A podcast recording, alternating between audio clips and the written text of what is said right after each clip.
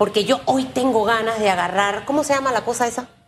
Cuando uno el le da saco, el, el saco. Ah, ok. Pensé que era Hugo. Y ver la cara en el saco ¿Ah? de esos políticos malos que tiene este país por lo que la gente no debe volver jamás en su vida a votar, incluyendo al alcalde actual y a los 19 representantes de corregimiento que de manera inoportuna metieron ese gol. Eso no se hace.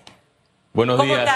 Susan, Hugo, para mí como siempre es un privilegio estar con ustedes en el análisis de radiografía. Al igual que, tú, estoy un poco consternado, pero es crónica de una muerte anunciada teniendo a un alcalde en el distrito capital como el señor José Luis Fábrega. Llama la atención que esto sí es un camarón, camarón municipal que se aprobó con el aval del 95% de los concejales del distrito capital que se mete en el, año pasado y se buscaba darle una moratoria a los contribuyentes del distrito de Panamá. Se dio una sesión de manera rápida, así como ocurre en la Asamblea Nacional. Bueno, algo paralelo ocurrió en el Consejo Municipal aprobaron esto, solamente dos personas votaron en contra, los representantes eh, Guillermo Bermúdez de Don Bosco y eh, Ricardo Domínguez de Bellavista. El alcalde Fábrega mete un gol y cuando nos vamos al acuerdo municipal es difícil eh, poder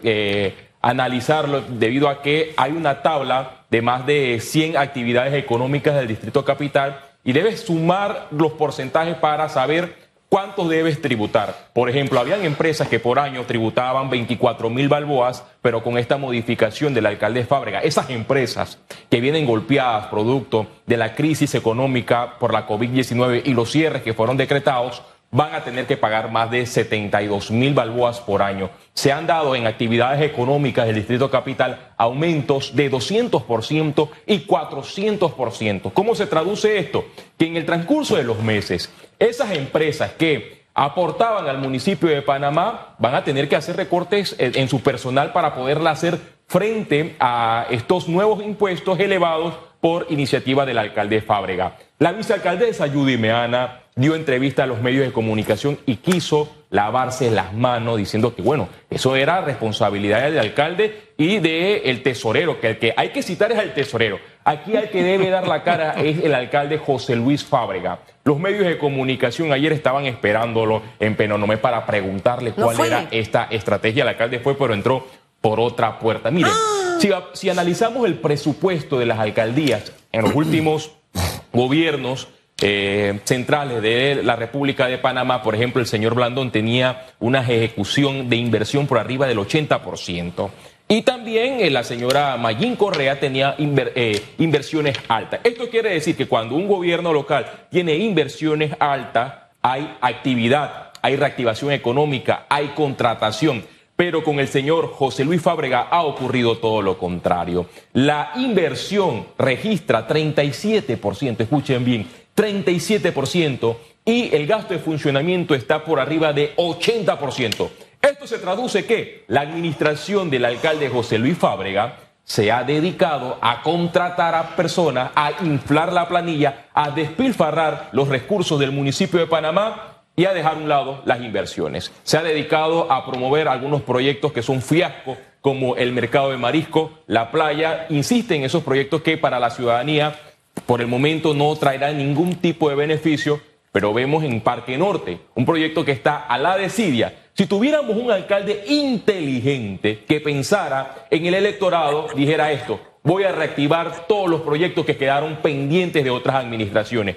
Muestra de ello, el Parque Norte, una, eh, una plaza de fútbol, canchas hay en ese punto de Panamá Norte. ¿Y cómo es posible que esas personas de Panamá Norte vengan acá a la cinta costera a hacer ejercicios porque tenemos un alcalde que hasta el momento no hace absolutamente nada. Y los mismos ciudadanos le tiraron la toalla. ¿Por qué digo le tiraron la toalla? Porque tuvieron la oportunidad de sacar al alcalde con la revocatoria de mandato y fueron alrededor de 17 mil personas que firmaron esta iniciativa y ahora se están quejando. Mire, así como hay empresas que facturaban 2 mil o tenían que pagar 2 mil dólares en impuestos y ahora tienen que pagar 6 mil, lo pongo en el otro extremo. Hay algunas que con una facturación de 25 mil, una pequeña empresa, una microempresa, que estaba pagando 10 dólares, ahora tiene que pagar 30. Es decir, 20 dólares más. Y usted dirá, Pero por 20 dólares se quejan. Esos 20 dólares es una millonada y suma. para esa microempresa. Eh, el alcalde, no sé quién lo asesora, creo que el, alcalde no necesita enemigos, él mismo es su propio enemigo, porque con estas iniciativas él mismo se tira un golpe en, él y todo su equipo de trabajo. y los 19 que votaron a favor. Un fracaso total. Lo voy a reiterar aquí, lo voy a reiterar aquí. Ahora, usted estuvo en el PRD y dice que me lo golpearon. ¿Quién me lo golpeó? El alcalde no fue, ¿no? No, no, no. Ah, usted nunca lo llevó a ver.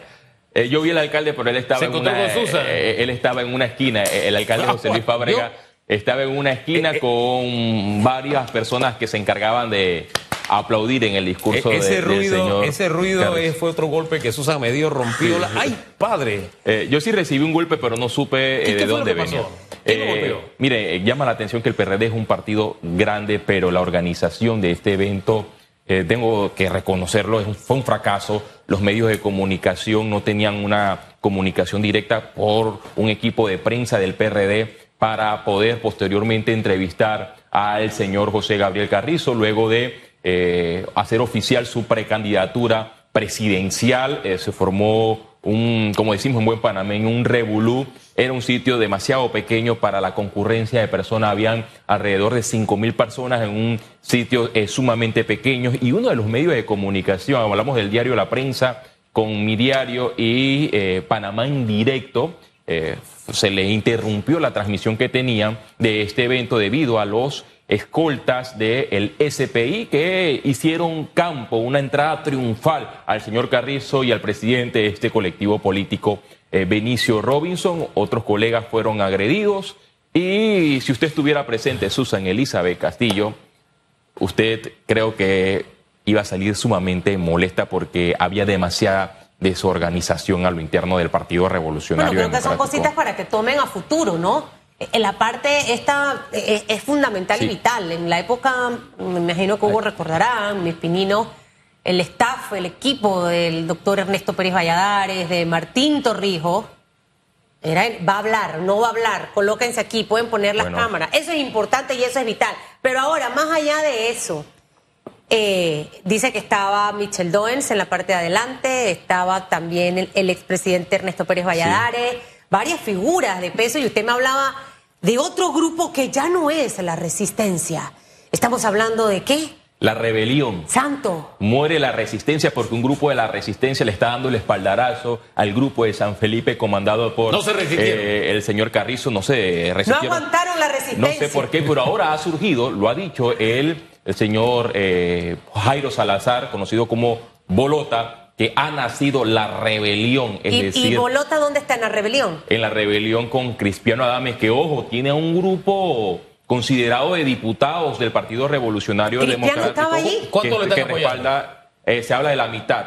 La mitad. De la mitad que respalda a Cristiano Adames. Él estaba en las mañanitas en un desfile con militantes de este colectivo político, eh, diputados como Kaira Harding, eh, la diputada del, del PRD de Panamá Norte, se me escapa el nombre, el señor eh, Jairo Salazar, entre otros diputados de este colectivo político respaldando la candidatura del señor Cristiano Adames. O sea, que eh, ellos no estaban en puede hacerle, no, puede hacerle la pelea eh, Cristiano Adames y llama la atención que lo que puede darse en los próximos días son recursos de impugnaciones que se van a presentar. ¿Por qué? debido a la resolución que fue firmada por el CEN del PRD, donde se hicieron unas reservas, pero los diputados, por ejemplo, los siete puestos de San Miguelito fueron reservados. Las dos posiciones, las dos curules en Bocas del Toro fueron reservadas. ¿Usted a quién cree que se la van a dar? A los diputados. Y en Juan Díaz también fueron reservados, ¿no? A los siete diputados que respaldan al señor Carrizo y en Bocas del Toro a Benicio Robinson. Ojo, ellos hablan que el estatuto del Partido Revolucionario Democrático permite esta estrategia porque si no se logra una alianza, a lo interno del PRD se hace otro tipo de eh, reserva, pero el código electoral, que lo tengo en mi mano, dice otra cosa. Habla de las reservas que tienen que ser de 40%. Eh, También habla el estatuto interno de este colectivo político. Ojo, que el PRD es el único que tiene establecido las primarias obligatorias en sus estatutos.